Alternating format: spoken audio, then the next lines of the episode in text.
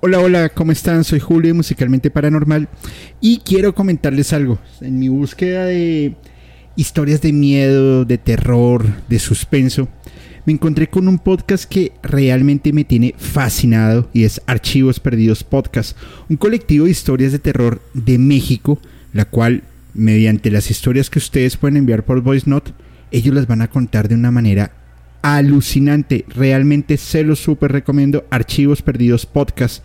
Y esto lo pueden escuchar en Spotify, Apple Podcast o cualquiera de sus plataformas de preferencia. Soy Julio Musicalmente Paranormal y les envío un abrazo.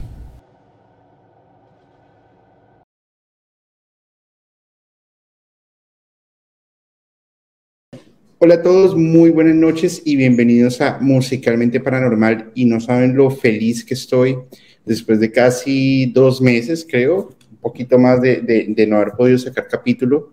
Eh, bueno, temas de trabajo, unos temas de salud que estuve atendiendo, viajes, eh, bueno, en fin, un montón de cosas. Pero acá estamos, estamos de nuevo. Posiblemente movamos el, los, los capítulos, no sé si sábado o domingo, ya, ya les contaremos pronto. Pero bueno, pues estoy súper contento. En serio, ya los extrañaba, pero así un, un montón.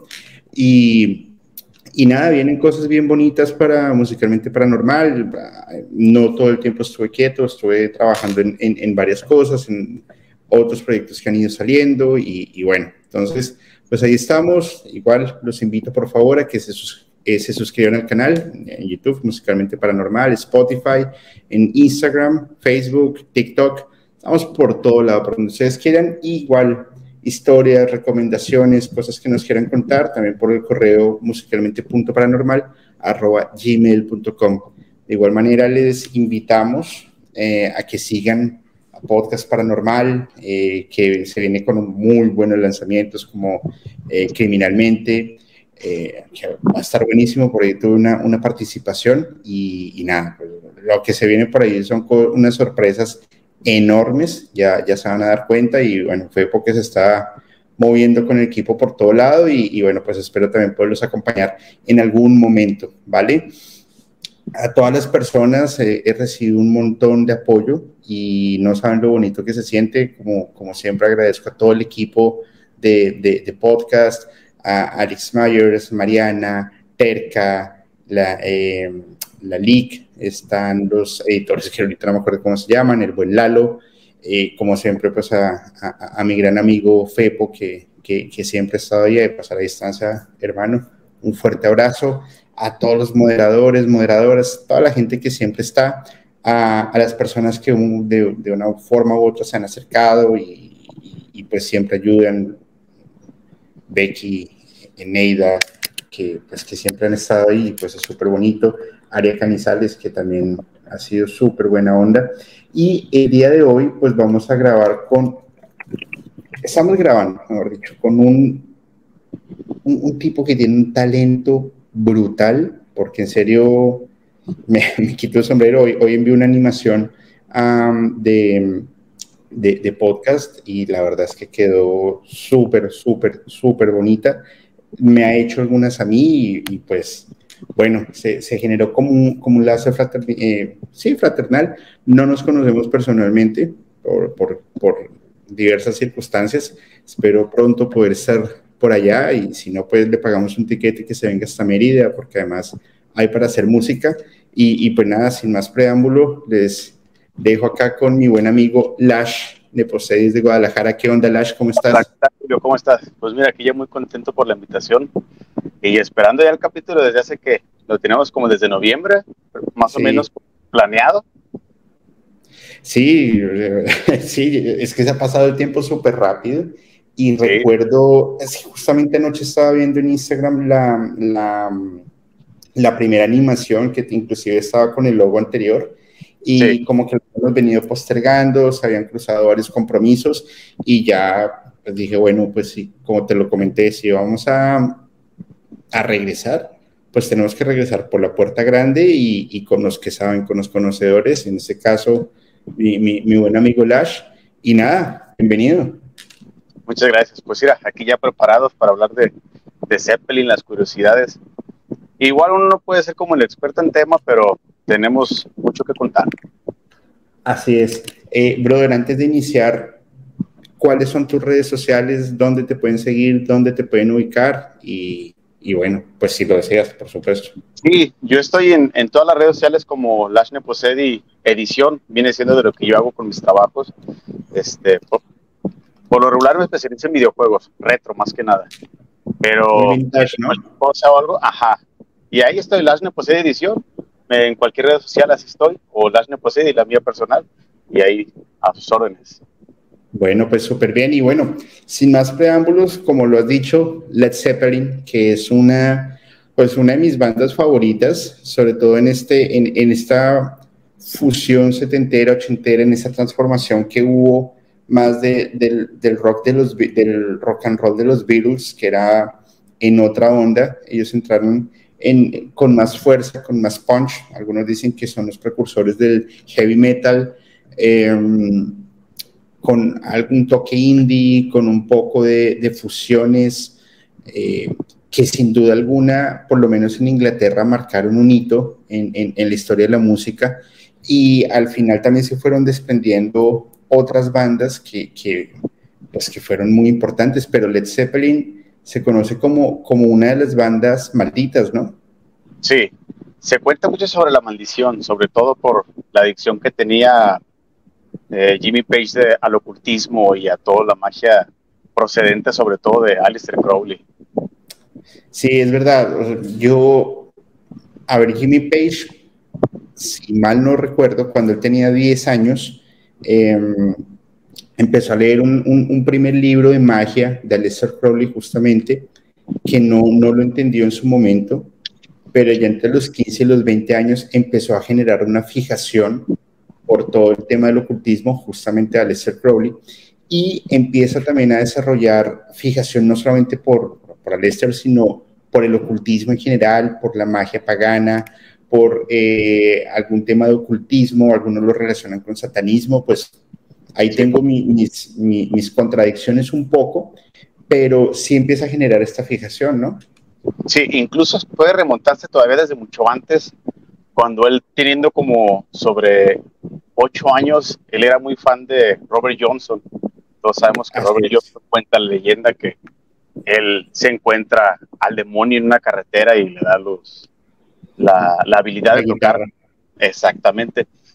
Y así pues él se influenció mucho de eso y le, le gustó como la, la historia, sobre todo oscura de eso. Y él fue cuando empieza a leer después a los 11 años el primer libro de Alistair Crowley. Y de ahí es donde empieza él poco a poco meterse en esos temas de oscuridad y todo eso. Así es. Pues bueno, para, para, para empezar a armar un poco Led Zeppelin, eh, empieza de una forma más mesurada, de una forma más tranquila.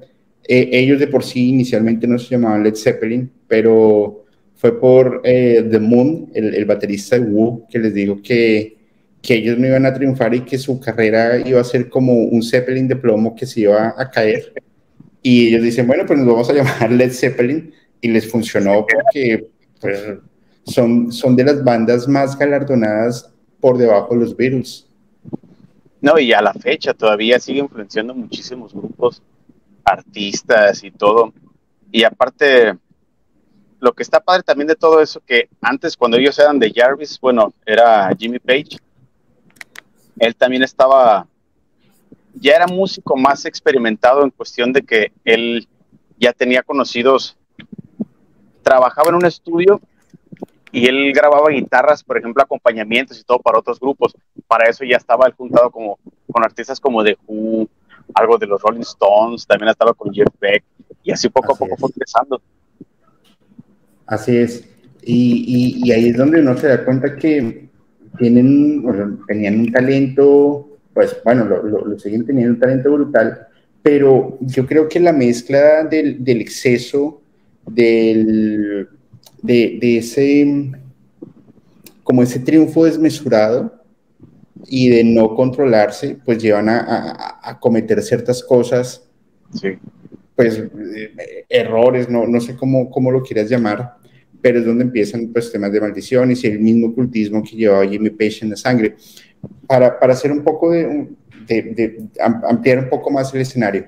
Aleister Crowley, pues se conocía como, como la persona más malvada del mundo, sobre finales de, del siglo XIX al siglo XX, y empieza a generar pues varias cosas de telema, de eh, brujería, ocultismo, se dice que inclusive se encerró en una de las pirámides de Egipto con su esposa y una diosa de, la sabiduría le, le, dictó un libro que lo escribió y lo, lo, vuelve hacia, hacia la magia. Moonchild, por ejemplo, de Iron Maiden es una invocación que tiene eh, Aleister Crowley. Pero no solamente Jimmy Page tenía esta fijación, Paul McCartney, eh, John Lennon, me asustó, John Lennon también tenía esta, esta, esta fijación. Entonces, ¿qué sucede? Dentro de este ocultismo y dentro de lo que Aleister Crowley enseñaba en sus textos, porque Aleister Crowley cuando falleció, eh, Jimmy Page tenía cuatro años, en sus textos él, él, él, daba como, como estas enseñanzas de cómo hacer las cosas, inclusive una de ellas era el de poder escribir al revés, es decir, eh, tener un texto, pero tener como mensajes encriptados que se podían leer de forma contraria como iba el texto, ¿me explico? Sí. ¿Qué opinas?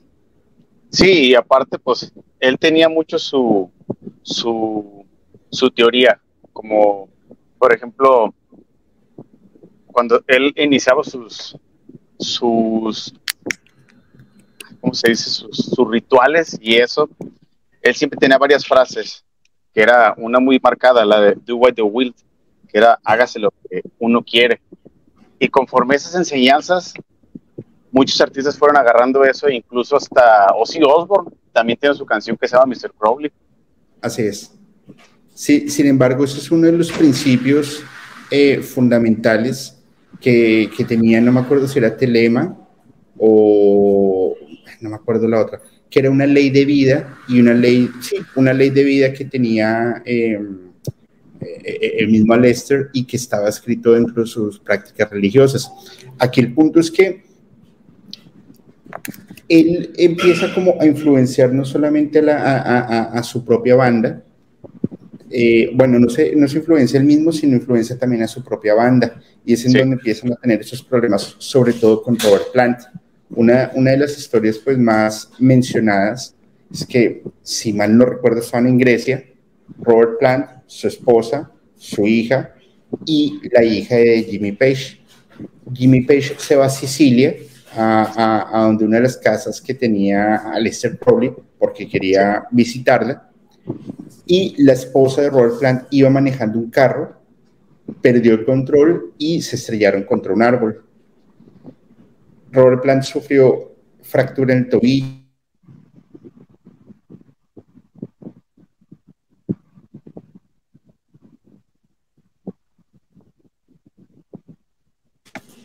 lo que, aló, escucho, ¿eso sí? sí, ya, lo que el mismo Robert Plant decía.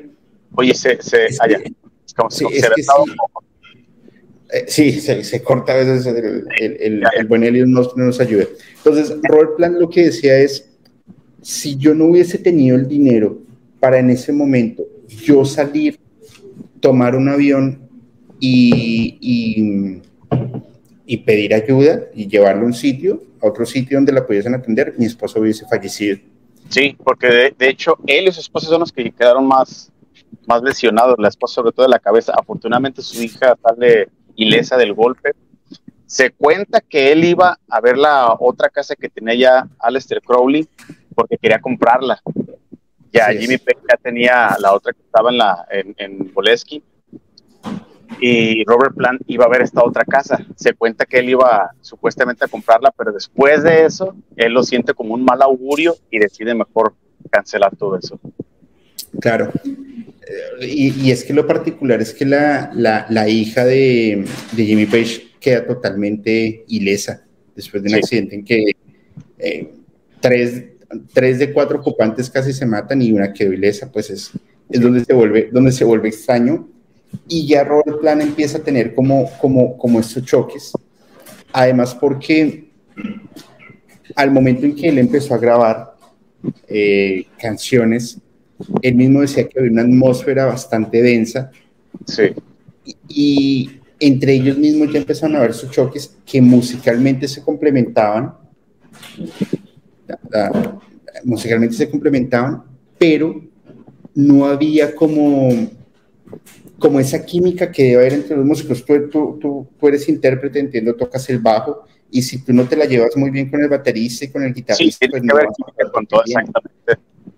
Ellos ya no tenían esta química. Ellos simplemente eran talentosos, lograban unirse, pero, pero hasta ahí. No, no, no sucedía nada más. Incluso cuando Robert Plant se une a la banda, él se lleva a John Bonham, que era su, su mejor amigo, porque anteriormente pues se sabe pues que a la banda Robert Plant quería invitar a Terry Reid, pero Terry Reid no pudo, porque él ya tenía una gira con los dos. Entonces él le sugiere a Robert Plant para, para vocalista para la banda y queda fascinado. Y entonces Robert Plant, él se sentía un poco achicado porque ya tenía experiencia tanto Jimmy Page y John Paul Jones. Entonces él se lleva a su amigo John Bonham. Y cuando empieza todo eso a la banda a crecer poco a poco, empezaron, antes de todavía lo del accidente de, Robert Plant, días antes Jimmy Page se había lesionado también la mano y tuvo un dedo fracturado. Empieza a tocar así un buen tiempo con los otros dedos que tenía, aún así muy virtuoso él. Pasa después lo de, lo de Robert Plant y de ahí en adelante, como dices, empiezan a perder ellos química.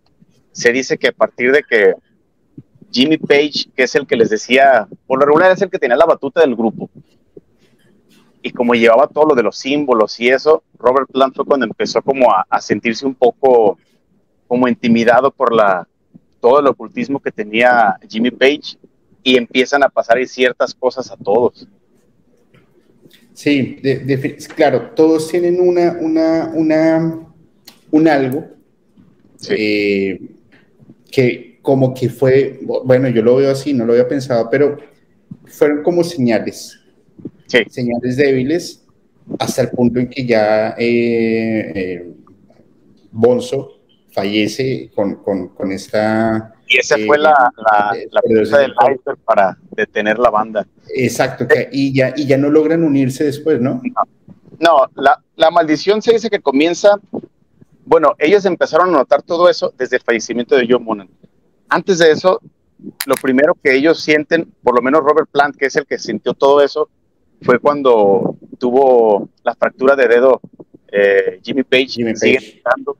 Pasa lo del accidente de Robert Plant en el carro, Años después, él recibe una llamada, estando de gira en Estados Unidos, en donde le dicen que su hijo tiene, le pega una, una infección muy grave del estómago. Entonces, él se preocupa, obviamente, empieza a preparar para ir para allá y recibe otra llamada, en la cual ya le dan la, la triste noticia del fallecimiento de su hijo. En ese momento fue cuando él decide dar un descanso completo. Obviamente la gira que tenían se, se paró totalmente. Él regresa para allá un tiempo, se paran y vuelven a regresar entonces ellos, pero porque ya tienen contratos para hacer más discos. Pero para eso ya no había química en la banda y todo pasa cuando ellos estando eh, ensayando, ya se sabía que John Bonham era muy adicto a la heroína y empezó a ser mucho, muy adicto al vodka y todo eso. En un ensayo, él se pone, se dice que se tomó hasta como 14 tragos de, vodka, creo. Él se emborracha, que era muy común para ellos, entonces lo llevan a su habitación y ya no amanece. Él en su propio vómito se desvive y, ahí fue cuando Robert Plant dijo, hasta aquí.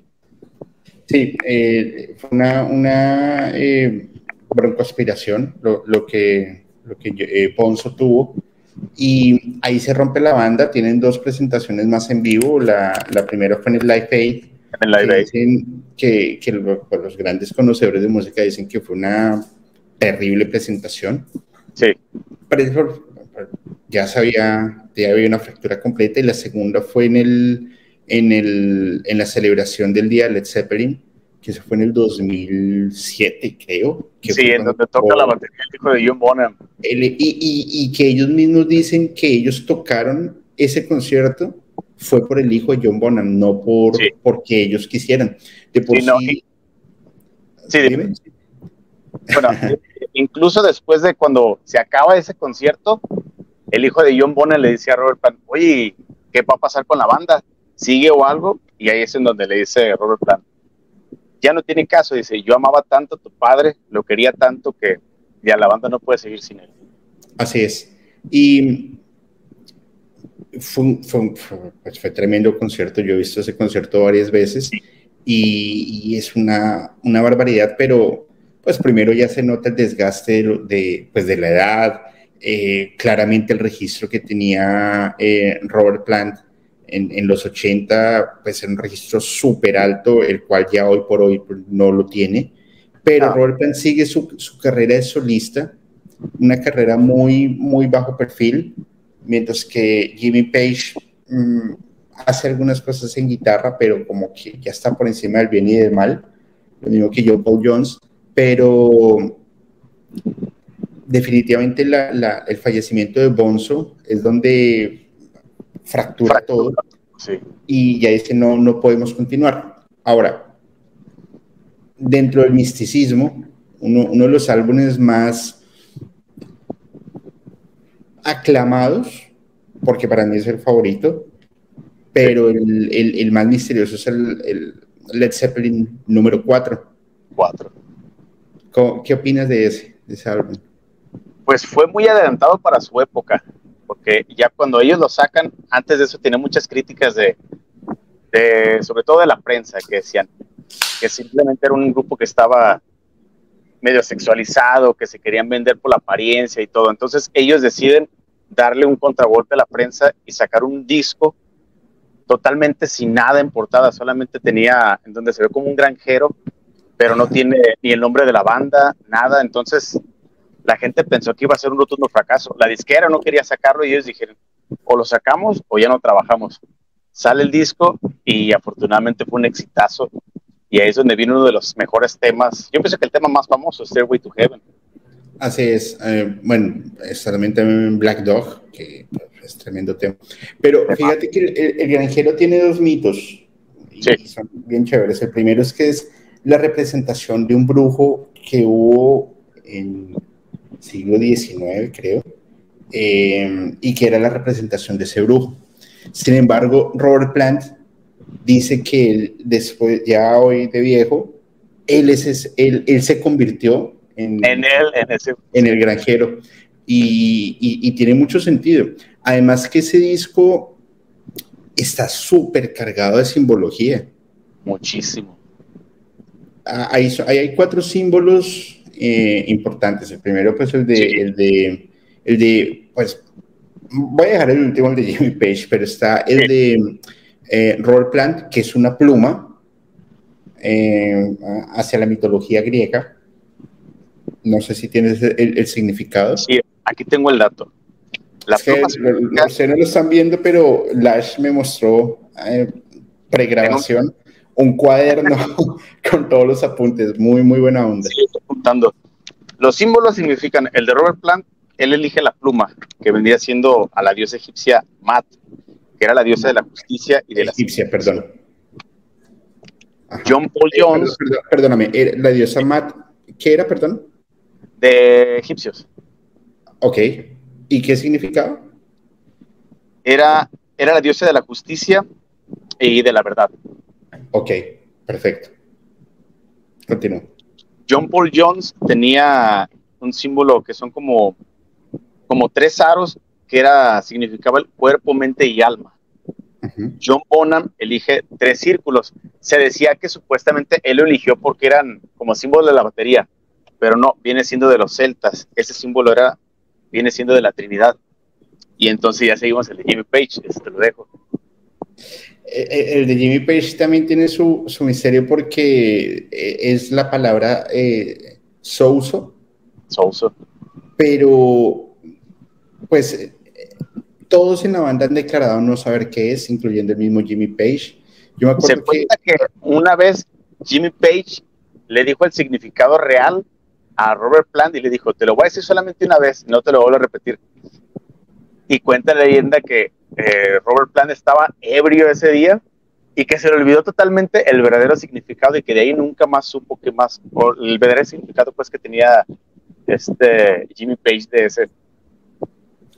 Yo me acuerdo alguna vez que estuve hablando con, con Fepo en podcast, no me acuerdo qué capítulo sería, una, una chica que vive en China me envió un mensaje y me decía que era un, el nombre de un demonio de, de la tabla Ouija.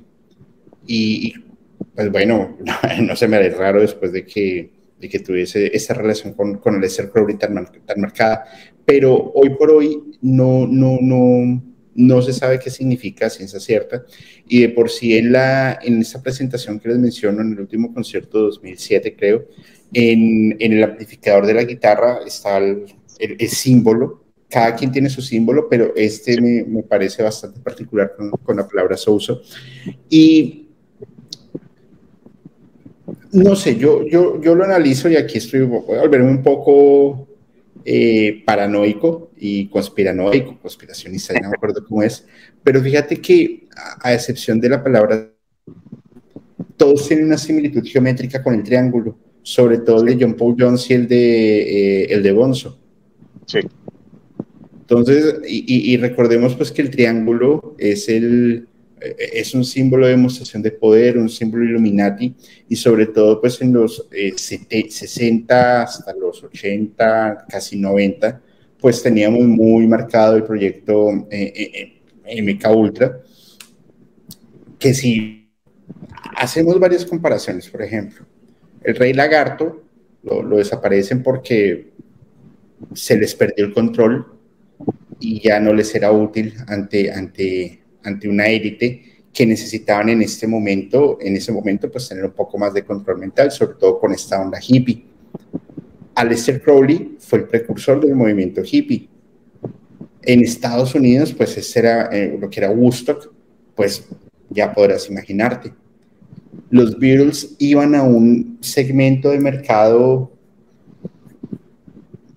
no, no sé cómo explicarlo, bueno, a otro segmento de mercado, pero Led Zeppelin marca este hito a ir a un punto en gente que no le gustaban los virus, que no tuvo tanto, tanto alcance, o bueno, no fue tan impactante lo que pasó con, con el Rey Lagarto. Eh, y por eso Led Zeppelin tiene como esta, como esta catapulta hacia el éxito, un éxito rotundo que hoy por hoy sigue influenciando mucho. ¿Tú crees que algo tenga que ver aquí tema de élites? Puede que sí, porque también el, el, el, éxito de Zeppelin fue muy rápido. Realmente no duró mucho tiempo como mucho se piensa o algo. Realmente ellos empiezan principios de los 70s y principios de los 80s es cuando termina. Prácticamente fueron alrededor de 10 años, poquito más, lo que Led Zeppelin estuvo en su mero punto. Eh, se movió tanto oscurantismo y ocultismo que tenía Jimmy Page con eso, que se da tantos rumores. No sé, a mí, me deja muy, muy sorprendido. Es que la, la, psicodelia que manejaba Led Zeppelin eh, es, es, muy única. Como tú muy bien lo dijiste iniciando el capítulo, son, eran muy avanzados a, a, a la época. Los riffs de, de Jimmy Page eran muy, muy diferentes a lo que se había escuchado en ese momento de por sí. Hoy siguen siendo muy diferentes. La potencia del, del, del, de Robert Plan, eh, claramente pues la guianza en el bajo de John Paul. Pero la técnica en la batería de, de Bonzo definitivamente era, era algo muy avanzado. y a pasar de, tanto tiempo, se escucha muy actual, porque hay muchas bandas. Hoy por ahí hay una banda que se llama Greta Van Fleet, no sé si la has escuchado, que es una clara inspiración de Led Zeppelin. Y escuchas Led Zeppelin y escuchas esas bandas y se sigue escuchando muy actual todavía lo que hace Led Zeppelin. Eran tan virtuosos en cada cosa que ellos hacían que por eso trascendieron tanto tiempo y a la fecha, hoy por hoy, pues siguen manteniéndose entre las mejores canciones del rock. Eh, perdóname, si cortó un momento la transmisión. Decías que a pesar de tanto tiempo, ¿qué? a, pesar de tanto tiempo, o sea, que, ha pasado, su música sigue sonando actual. O sea, hay música que la escuchas, por ejemplo, los Doors, algunas de los Beatles, no todas, pero Rolling Stone se escucha, sí, algo de su época, 70 más o menos, y Led Zeppelin estaba tan avanzado que en su momento también empezaron como a complicarse mucho en agarrar el gusto a Led Zeppelin porque ellos tenían, estaban muy avanzados musicalmente, sobre todo yo Bonham en los psicopados de la batería, los riffs que hacía Jimmy Page, que hoy por hoy te digo se siguen escuchando muy actuales. Así es. The Doors tenía muchas, o sea, tiene algunas canciones con mucha similitud a, a, a las primeras canciones de Led Zeppelin, eh, pero yo sí encuentro diferencias muy marcadas entre, por ejemplo, Immigrant Song, entre Black Dog, entre Rock and Roll, eh, pero definitivamente una de las canciones que más costó grabar, no, no, no en el sentido monetario, sino en el sentido de, del encuentro de talentos, porque fue una canción en su momento muy incomprendida, que yo la, logro, la lograría relacionar, por ejemplo, con em, eh, Bohemian Rhapsody, fue definitivamente Way to Heaven. Em, pues,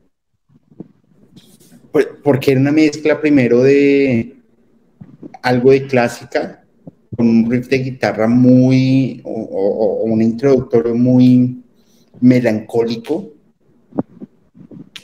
luego pasará a, un estilo de, metal progresivo, o sea, un instrumental, luego un tema de metal con una voz ultra potente. Entonces, en, ese tiempo había como, como cierto misticismo de qué va a pasar con esta canción, porque es muy diferente a lo que toda la industria está, está, ha encontrado en ese momento, ¿no? Y sobre todo esa canción, ya es que se dice que si la ponen al revés también tiene muchos este, mensajes ocultos relacionados a Satanás y el 666. No recuerdo bien qué es lo que dice, igual no sé si las pongas ahorita, y, y trae muchos mensajes así ocultos también esa canción. Otra también que se cuenta mucho que supuestamente esa canción fue un plagio, al principio, no recuerdo el nombre de la banda, en donde Robert Plant, él está con ellos, va a escucharlos a Estados Unidos, e incluso él juega billar y toma unas copas con uno de integrantes de la banda, y ellos dicen que ellos le roban el primer riff al principio. Entonces, Robert Plant alega en, cuando fueron juzgados y eso, que él no pudo haber este, acordado eso porque fue después de que él pasa el accidente. Él dice en el juzgado, dice, yo no me acuerdo de nada después de eso, dice, o sea, antes de eso, pues, porque yo en el accidente me enterré el parabrisas en la cabeza, dice, y yo no recuerdo, y de ahí está todo eso, pues, la, que se cuenta sobre esa canción, pero como dices, es como un Bohemian Rhapsody que empieza tranquilo, va cada vez aumentando y termina con una explosión. Bárbara, perdóname, me quedé que en la parte del juzgado. Sí. ¿Puedes repetir esa, última parte del, del juzgado? Sí, claro.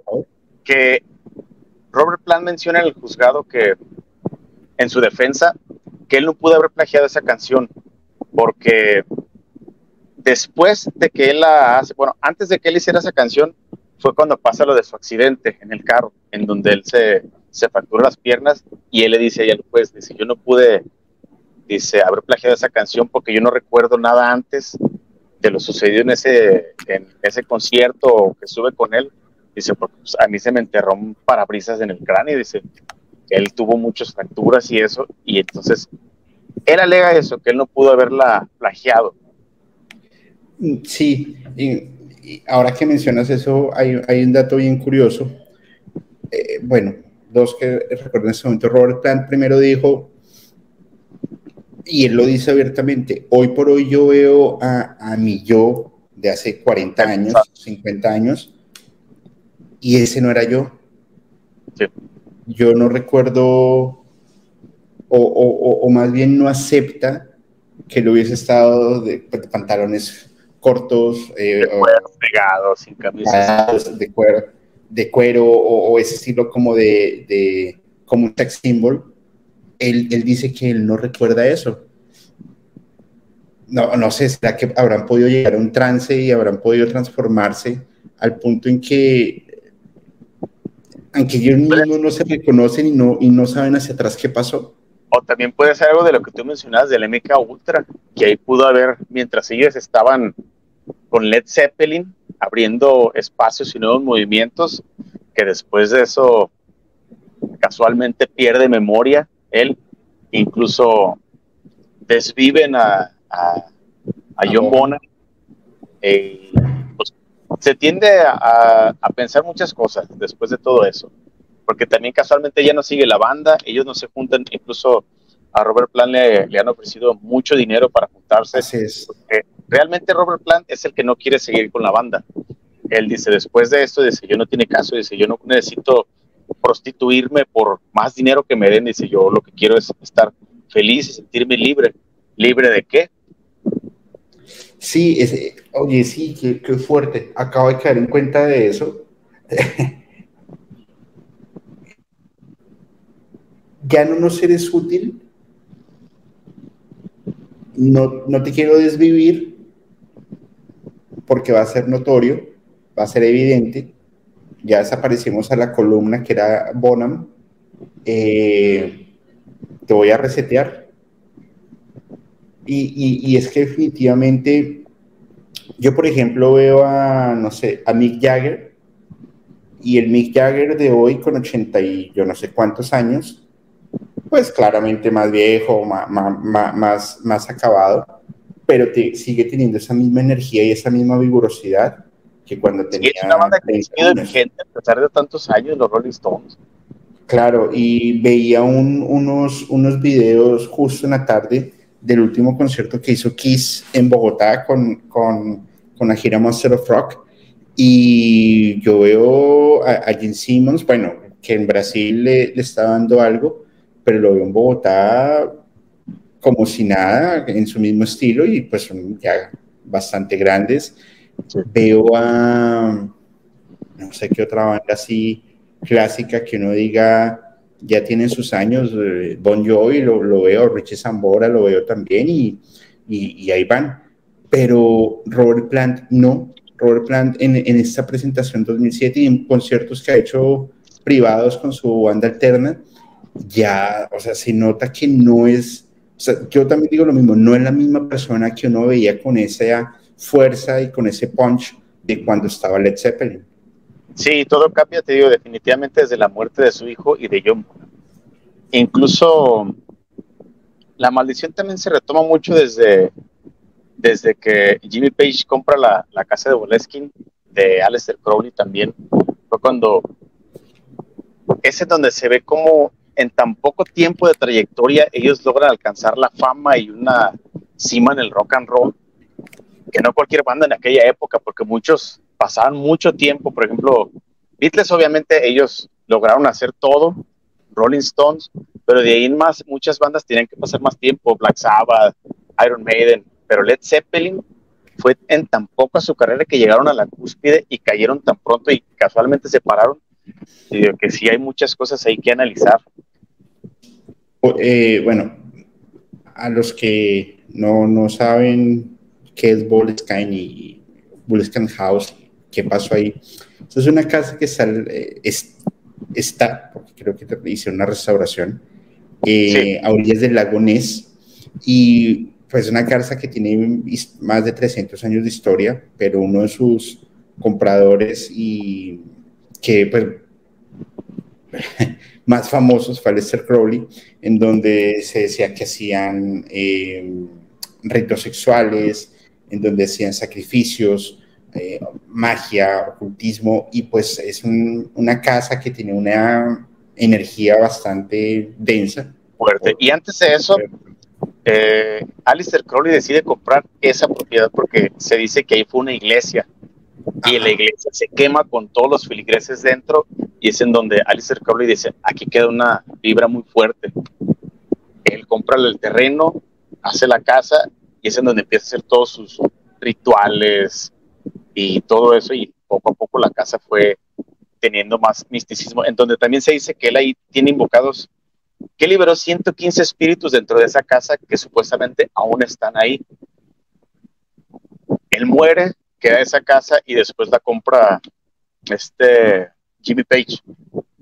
Jimmy Page se interesa tanto en, en, en Aleister Crowley desde joven, desde que lee sus primeros libros, que empieza él a fascinarse tanto, a comprar más libros de, Crowley, e incluso él empieza a comprar ropa que usaba Crowley en sus rituales, y llega el momento en donde él compra la casa Boleskin, y él cuando llega en la casa la ve que estaba en un estado deplorable, dice, él llega y la ve muy fea, y entonces él le da trabajo a un amigo de él, muy cercano, eh, Malcolm Dent se llamaba, y él le dice, oye, este, te encargo que tú me, me restaures la casa y todo, y tú aquí vives. Ah, perfecto. El amigo de Malcolm, de, de, Jimmy Page, Malcolm Dent, él cuenta que él era un escéptico, él siempre fue escéptico. Llega a esa casa, restaura todo. Y, ¿Sí estás? Sí, perdóname, pero me, me, botó la transmisión. Eh, me, perdóname, me quedé en que Mm, lo de la iglesia, la quema, queda una energía densa y al ser Crowley la compra por, pues, por eso. Ahí me quedé. ¿Qué significa? Compra esa propiedad y porque se dice que se quema con los feligreses dentro de esa iglesia. Él construye esa casa para esos sus rituales y toda su magia, todo el ocultismo que él tenía, porque él siente que hay una vibra que quedó después de esa tragedia. Él ahí se dice que liberó 115 espíritus en esa casa. Mm. Él muere después y fue cuando Jimmy Page compra la propiedad. Pero Jimmy Page cuando llega y ve la propiedad la ve en un estado muy deplorable y él decide invitar a un amigo, Malcolm Dent, que le dice, oye, te encargo la casa, tú intenta restaurarla y todo, eh, y tú aquí, pues vive aquí con tu familia y todo. El amigo Malcolm Dent llega y él era una persona, él se decía que era muy, muy escéptico, él no cree nada de todo eso del misticismo, brujería y eso, pero cuenta que pasó los peores días en esa casa. Hay una, una anécdota de él que cuenta que estando con su pareja dormido, él escucha como, como un animal que empieza como a bufar, bufar. Y pues él se asusta y sale a ver y él no encuentra nada. Encuentran, eh, se escuchan los platos, las puertas se cierran. Su amigo decide, ¿sabes qué? yo hasta aquí quedo. no, imagínate decirte las vente de, fin de semana y aquí te doy alojamiento y empiezan a caerse las cosas. Tú, bueno, Julio, muchas gracias. pero... porque realmente Jimmy Page nunca vivió en esa casa, simplemente la usaba para, para inspirarse, para sacar los álbums y eso. Él decide ahí también, dentro de la casa, él pinta en varias paredes distintas casas que tenía Crowley y hace como, como murales de Crowley dentro de la casa. Pero sí, esa casa tiene una como energía muy densa y hasta la fecha, ves que la casa está cerca del lago Ness. Así es, inclusive él la vende y después la casa por razones extrañas se incendia y ya después vuelven a, deciden hacer una, una reestructura, pues sí, reestructurar la casa, pero piden a los fanáticos de Lester Crowley no, no, no ir a dañarla o ir a saquearla o algo, porque al final lo, quieren, lo que quieren volver es como, como un patrimonio.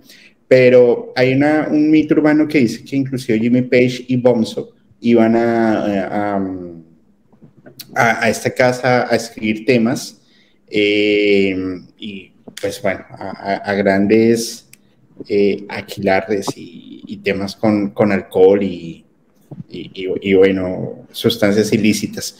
Entonces, definitivamente creo que la piedra angular del éxito era, Boham pero, o Bonzo, pero la, la, piedra angular y lo que hizo que esto se fuera al declive fue Jimmy Page, esta afición que él tenía por el, por el ocultismo. Ahora, lo que tú mencionabas de Stairway to Heaven, em,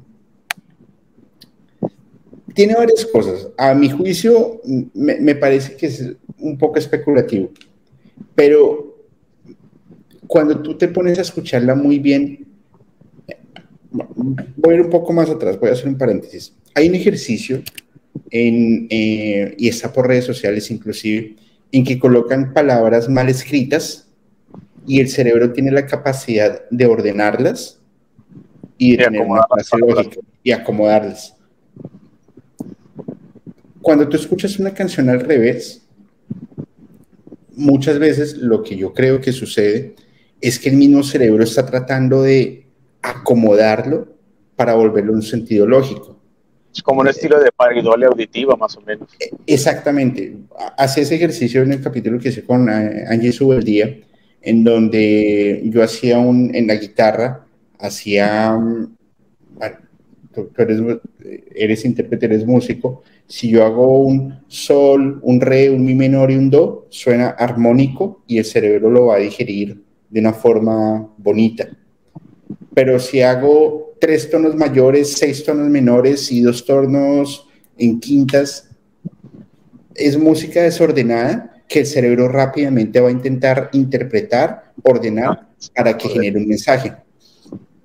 Cuando tú escuchas una canción al revés, pues claramente no vas a entender y lo que, se, lo que pretendes es, eh, o lo que tu cerebro pretende es tratar de organizar alguna idea que si adicional vas predispuesto a que vas a encontrar algo oculto, pues yo te aseguro que vas a encontrar algo oculto. Y si adicional tú ves en, en, en, en internet y demás, ¿qué dice la canción Stairway to Heaven al revés? Entonces dice, oh, my Satan. Entonces tú vas tu cerebro va pescando ese mensaje así no exista. Y recuerden, y esto lo decía inclusive Jacob Greenberg en algún momento, que los cerebros del mundo, nosotros vivimos en un enjambre, en una colmena, y hay un pensamiento colectivo. Entonces lo que empiezas es a generar un, un pensamiento y un movimiento a que otras personas piensen, crean y escuchen y digan que sí existen esos mensajes de ocultismo frente a las canciones. Sí, porque incluso... No, no, adelante, adelante. Sí, incluso como tú dices, los mensajes que suenan poniéndola al revés no son tan claros. Son interpretaciones que, como dice el mismo cerebro, te da a entender ciertas palabras y no es, por ejemplo, como, como Revolution 9 de los virus, que eran muy claros realmente lo que ellos decían en esa canción. Perfecto, entonces fíjate esto. Por ejemplo, dice, ah, y, bueno, abro comillas, o aquí mi dulce Satán, aquel cuyo estrecho camino me hiciera triste, cuyo poder es de Satán. Él le dará a aquellos el 666. Había un pequeño cobertizo donde él nos hacía sufrir, triste Satán al principio, pues, o sea, yo la escuché y yo decía, no logro entenderlo, a diferencia de Revolution 9, como tú muy bien has dicho. Sí. A, Jimmy Page le hacen una, una, entrevista y él dice, si difícilmente es fácil, es perdón, si difícilmente logramos escribir canciones normales, pues ahora imagínate encriptar un mensaje al revés. Pues es, casi imposible.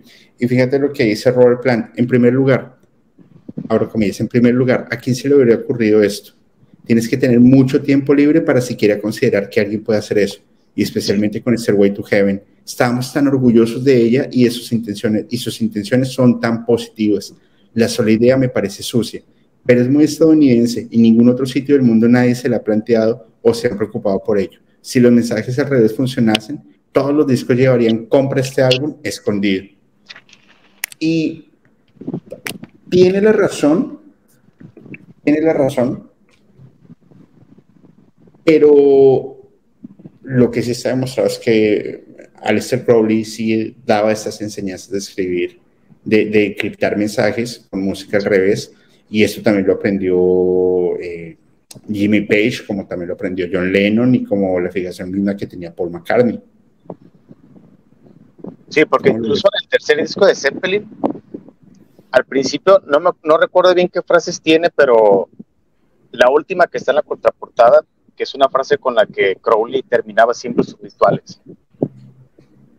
Así es, eh, haz lo que tu voluntad desea, una, una cosa así. Y, y, está y, está en, una eh, encriptado en una de las portadas del álbum de Led Zeppelin, que es un Zeppelin que está volando de color rojo. Eh, bueno, también había una fijación muy fuerte por la escritura medieval, por historias como la del Señor de los Anillos, inclusive Jimmy, así es, como así mismo pues Jimmy Page em, tenía una fijación tarotista por el, eh, ¿cómo se llamaba?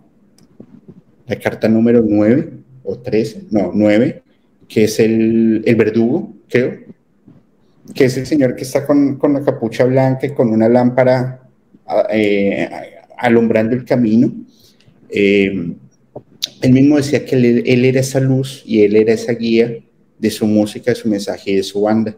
Pero, pues, ya habría que preguntarle al día de hoy, pues, cuál fue esa guía y si su misión realmente se cumplió frente a lo que él pretendía. Y si también tiene esta misma onda que tiene Robert Plan de que no se reconoce hacia atrás. ¿Cómo lo ves? Y va a estar difícil, ¿eh? yo, no, yo pienso que hay cosas que ellos nunca van a hablar, nunca van a decir y hablar sobre todo porque desde que Robert Plant, él decide separarse totalmente de la banda, ha tenido encuentros con Jimmy Page y todo, pero hay cosas que pienso que, que nunca se van a saber de ellos. Sí, sí, definitivamente dentro del mundo del ocultismo y de los misterios y de todo lo, lo que sucede, pues nunca se va Nunca se va a saber a ciencia cierta cómo fue, qué pasó, pero lo que sí va a estar latente son estos mitos, que algunos serán verdad, otros no, pero creo que también es lo que le da un poco de como ese sabor y de, esa, no sé, ese misticismo, esa fuerza que encierra la música y pues que canales como musicalmente, gente como tú, eh, tenemos como esa fijación por hablar un poco del misterio de lo que nadie quiere hablar. No se me había ocurrido, sinceramente, tener alguna relación de Led Zeppelin con el MK Ultra, pero ahora que lo pienso, tiene mucho sentido y bueno, pues se darán seguramente más escenarios y nuevas hipótesis para seguir investigando. Y sobre todo todas las leyendas urbanas que hubo de la banda, como con las groupies, la del tiburón. Uy, sí, esa fue salvaje. ¿La, la conoces? Sí, sí, sí, pues supuestamente hay video, pero que nadie, que, que no se va a difundir. Pero, eh, como dices, es leyenda urbana. Pero fuerte, pero una leyenda bastante fuerte. Sí, y que ellos ni siquiera han desmentido, ¿eh? O sea, no han ni confirmado ni desmentido eso. Pues supuestamente la, la, la única persona pues que podría testificar Cuenta la historia, como para poner en contexto un poco la historia del tiburón. Se dice que ellos, después de las giras y conciertos, metían obviamente muchas groupies. Y estando con las groupies, ya estando domados y con todo lo que se metían, deciden a una groupie, oye, teníamos que hacer algo extremo con nosotros, va. Se cuenta que ellos llevan un tiburón con el cual empiezan a, con la chica tener como, como relaciones, pues, con el tiburón. Y, y ahí cuenta la leyenda, pues, es el, el, ¿cómo se dice? Que no se sabe si en verdad pasó o no, pero sí les han preguntado, oye, ¿es verdad lo que pasó con el tiburón y con esta chava? Y ellos simplemente se ríen y ni confirman ni desmienten. No sé, es, es, es, es, muy fuerte. Supuestamente hay una señora de 60 años que testifica que no era así, que el otro que el testigo era Bonzo, pero pues Bonzo ya claramente no está. O sea, hay, hay tantas historias. Definitivamente el mundo del rock and roll es bastante, eh, bastante loco, ¿no? Sí, son las cosas que nos, nos ayudan, bueno, como que a todos nos entra la espinita de estar buscando, a ver, ¿por qué pasó esto? ¿Por qué pasó aquello? Y uno indaga, indaga, y ves que hay tantas cosas Sí, definitivamente, pues es, es, es, misterioso, pero, pero pues se vuelve divertido. La verdad sí se vuelve bastante divertido. Pues mi buen Lash, la verdad es un, es un, un honor, es un placer poder hablar contigo por fin, después de casi seis meses de estar en esto. Eh, espero pues al, al, viajar a Guadalajara o si vienes por Mérida grabamos otro capítulo ya, ya, ya también, y hacemos un en vivo, porque los que no saben, Lash es súper tímido, y, me decía, no lo hagamos en vivo porque me, voy a Eso, déjales cuento, cuando, cuando salió el plan de hacerlo, yo pensaba que, que ni íbamos a grabar algo, porque yo te pregunté en uno, oye, ¿qué onda? ¿Cuándo vas a hablar de Led Zeppelin? Hay que hacer algo de Zeppelin. Yo dije, va, yo pensé que la canción, la del intro, porque ahí tenemos planeado la canción, era hacerla entre los dos, Julio y yo, que Julio grababa las guitarras, yo grababa lo demás y meterlo en la animación. Y entonces ya fue cuando le digo a Julio, ahí está, por motivos, sí está un poquito más complicado, no se pudo, terminé grabándola yo, que por cierto le mando un saludo a mi amigo Joel, que es el que grabó la batería, y a mi amigo León Beck, que fue el que me hizo un parote en grabarla en su estudio. saludo para ellos. Y ya fue cuando me dijo Julio, oye, ¿qué tal si grabamos el capítulo? Ay, caray, dije yo, no estaba preparado, pero aquí estábamos. No, no, no, bueno, los que no saben la, la canción que está por Instagram, eh, en animación la grabó Lash, tanto en guitarra como bajo y la voz, que es lo que... O sea, la, la guitarra no, no, no, es nada del otro mundo, es el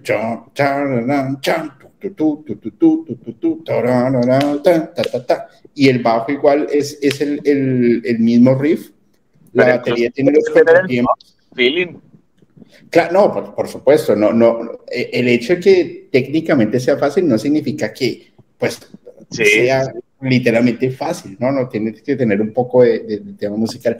La batería, sus contratiempos, pero la voz, maestro, mi respeto es porque la subes en unos tonos bastante, bastante fuertes. Por favor, pasen y escuchen. Pues ahí hicimos el, mejor intento que se pudo. Pero nunca tampoco llegando a nivel de Robert Plant, por supuesto que no, pero es lo mejor que se pudo. Y sobre todo con ganas. No, pero estuvo súper bien. Ahora, em,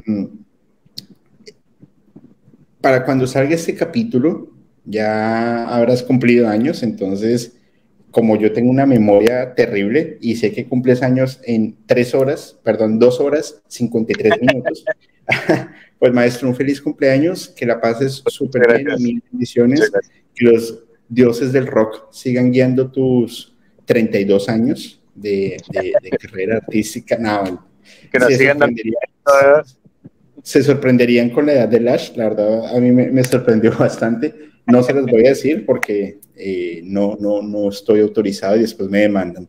Eh, hay unos mensajes que nos han, nos han ido dejando en, después de la historia por, por Instagram.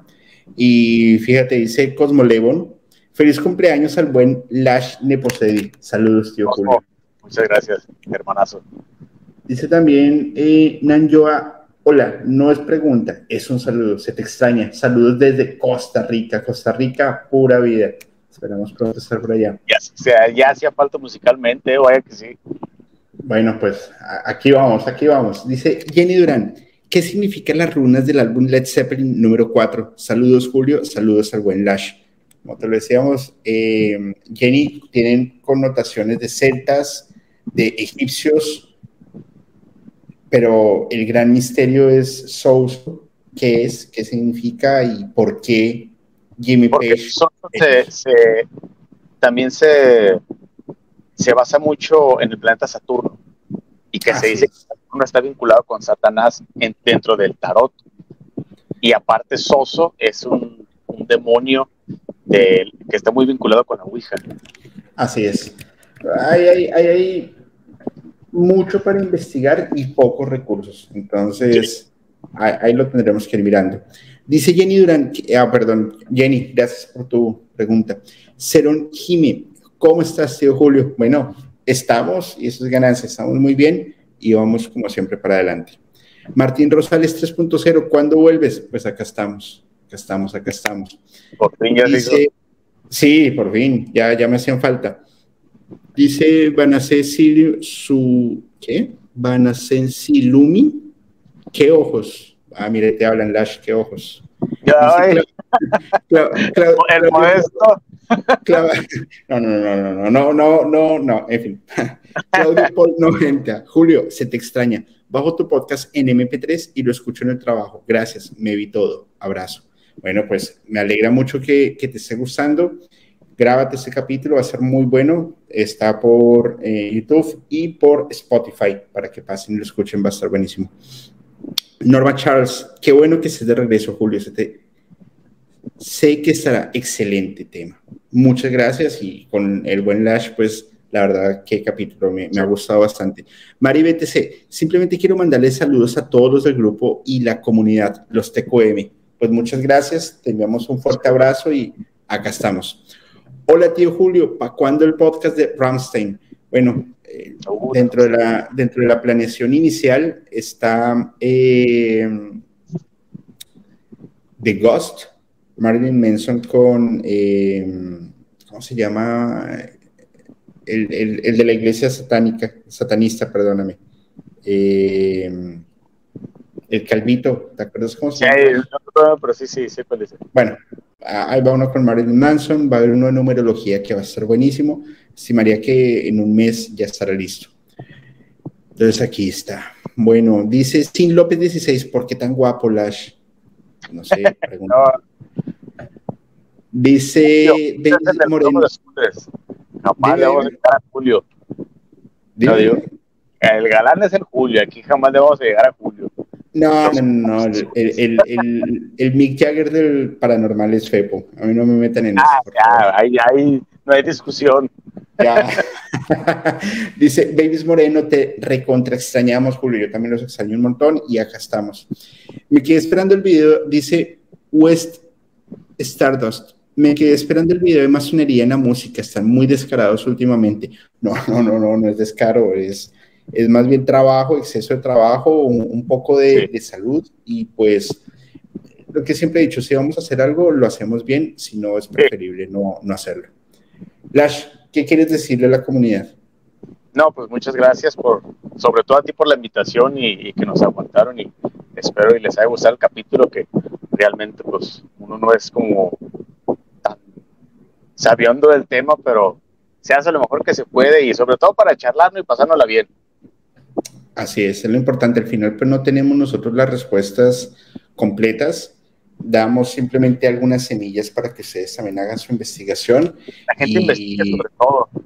Claro, claro. Y, si encuentran algo por ahí que, que, que, pues, no sé, que valga la pena mencionarlo, por favor, no duden en escribirme, no duden en enviar algún mensaje o algo y en algún otro capítulo, en algún otro momento lo, lo hablaremos y si hay que hacer dos, tres, cuatro partes, pues las que sea, ¿vale? ¿Vale, mi buen Lash? Aquí estamos, claro que sí, pues yo a la orden cuando, salga, aquí estamos y a ver cuándo los tenemos acá en Guadalajara, sí, que se cotizan. bueno, ya estaremos pronto y nada, pues Lash, muchas gracias por, muchas gracias. por tu disposición. Y a toda la comunidad, pues nuevamente bienvenidos a Musicalmente Paranormal. Por favor, no olviden seguirnos. Estamos por redes sociales como Musicalmente Paranormal, Facebook, Instagram, TikTok. Estamos en YouTube como Musicalmente Paranormal, al igual que en Spotify. No olviden también próximo estreno de eh, Criminalmente, sale el primero de mayo, va a estar buenísimo, no se lo pueden perder, por favor. Y vienen también todo cosas súper interesantes con Podcast Paranormal y los nuevos canales de sorpresas que se vienen, ¿vale? Sientan la música, vivan la música, pero piénsenla de una forma muy diferente. Soy Julio y les deseo a todos una excelente noche. Gracias.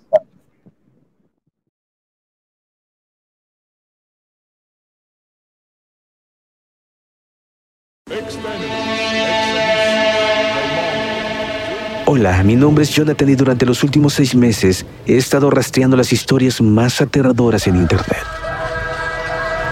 Desde padres poseídos por demonios hasta mecánicos asesinos. Estas son historias de todo México y estoy listo para compartirlas contigo. Escucha archivos perdidos en Apple, Spotify o donde sea que escuches tus podcasts.